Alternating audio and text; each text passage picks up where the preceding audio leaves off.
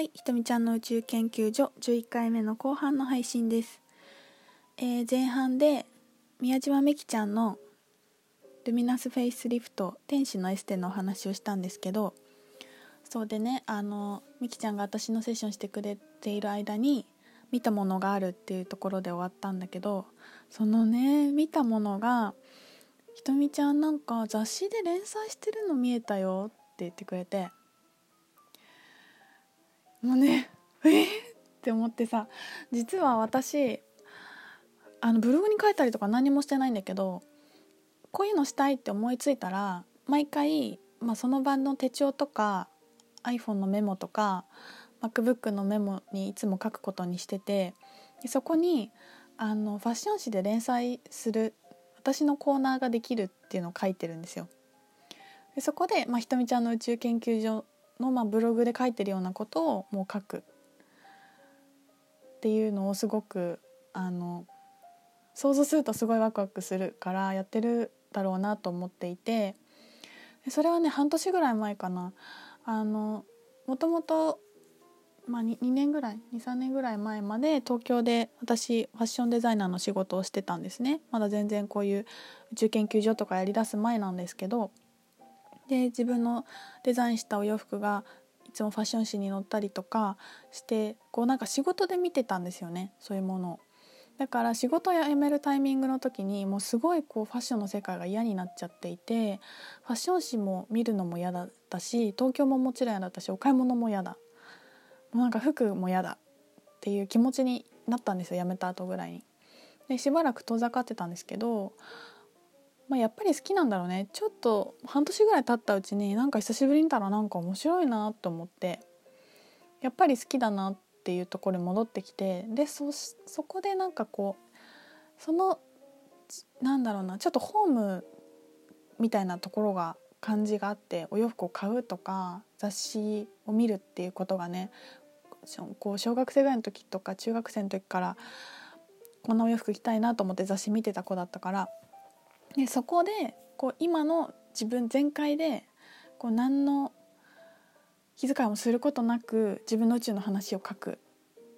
こう連載してそういうファッションの入り口からもこうつながってくれる人がどんどん入っていくっていうのをやりたいって思ってたんですよ。で書いてたからみきちゃんが見たって言ってびっくりしてうわもうこのか書いてやりたいって思って書くってことは絶対叶うと思ってるししかもそれをね人が見たらもう確実もう絶対もう具現化が近い印だと思ってわこれも近いうちに来るぞって思ってもう超興奮したんですけど今もちょっと興奮して早口なんですけど でねあのそれにさらに加えて「あそっかもう嬉しい書いてたんだ」って言って話してバイバイしたんですねあのセッションを終えて。でその後すごいちょっと嬉しかったからもう一回自分の望みをバーって書いてたんですよ。でその雑誌の連載は本当にまだ最初はこうなんか雑誌の後ろの方に半ページの4分の1ぐらいこうちっちゃいコーナーがある人いるじゃないですかなんか占いみたいなそれぐらい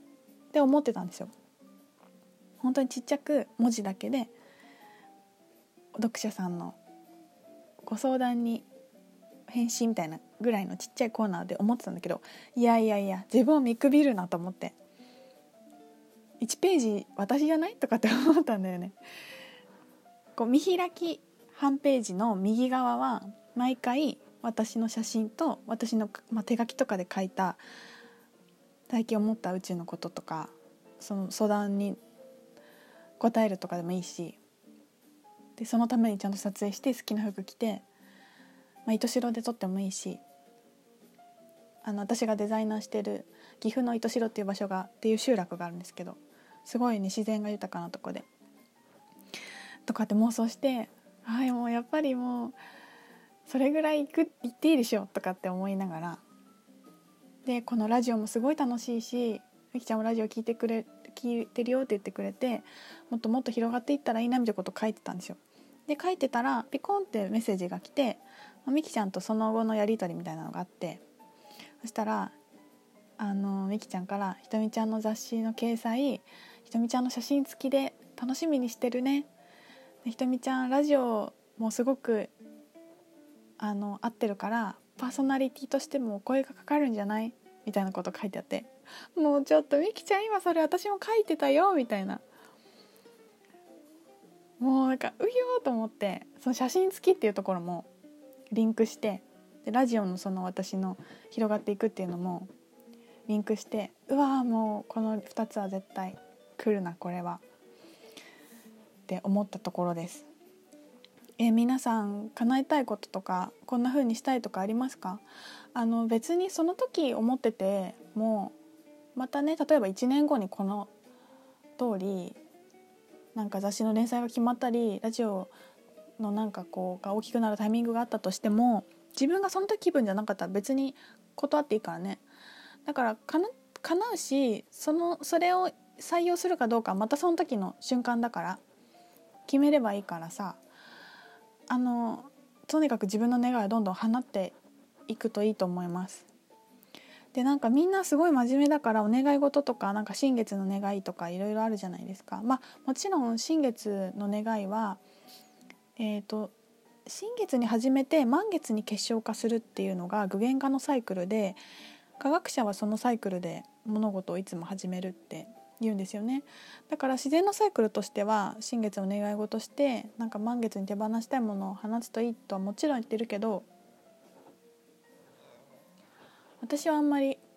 新月の時に気分が乗らなかったらもうしょうがないからねあんまり決めてなくてやりたい時がやる時だと思ったんでそういうテンションになったらうわって書いたりします。でみんなのこうノートにきちんと書いたりしようとするじゃないですかまあそれがねすごく合ってる人はいいんだけど私はノートを作るともう持ち歩かないといけないからなんか苦手でもうどこに書いてあるかとかもう全部バラバラですちっちゃい手帳をたまに持ってるんですけどそれの後ろの方に書いたり iPhone に書いたりパソコンに書いたり手元にあったメモに書いたりで別に見直さなくていいのでとにかくバーって書いて。書く書くっていう感じでやってます。いや楽しいよね。そんな感じであの自分に制限をかけずに自分のことを見くびらずに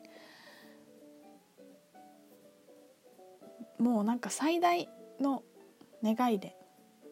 でさそれを書く時は恥ずかしくていやいや私なんてとかって思うかもしれないけど叶ってる時にはスイッと受け入れられてる自分に変わってたりとかするから今放ってる自分がそれをすぐするわけじゃないじゃない？まあもしかして具現化が1週間とかで早いかもしれないけどなんかね大丈夫。絶対あの準備ができた時にきちんと叶うから叶っちゃったらどうしようとかまあ叶っちゃったらどうしようとかも楽しいけどね。もうとにかくどんな夢でも恥ずかしいことでもあの何、ー、て言うのかな。こんな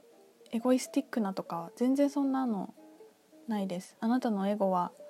叶えることが宇宙の調和につながるので遠慮しないでどんどんお願い事を書いてみてはいかがでしょうか。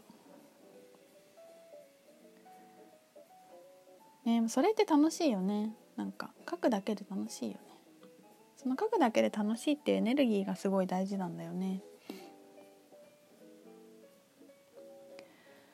うんうん。はい。そんな感じで天使のエステとその後の夢の具現化のお話でした。えー、っとお便りをいただいてるのでご紹介したいと思います。お便りねあのたくさん皆さんありがとうございます。コズミックワードの申し込みの時に書いてくださる方とかあの結構いらっしゃってあの寝る前にいつも聞いてますとかお母さんと一緒に聞いてますとかななんか私が言ったやつですごい声出して笑いましたみたいなのを 言ってくれたりとかもうすごい嬉しいです。ありがとうございます。そうそうなんか質問があるとね答えるっていう感じでご紹介できるかなと思うんですけど今日は質問が届いているので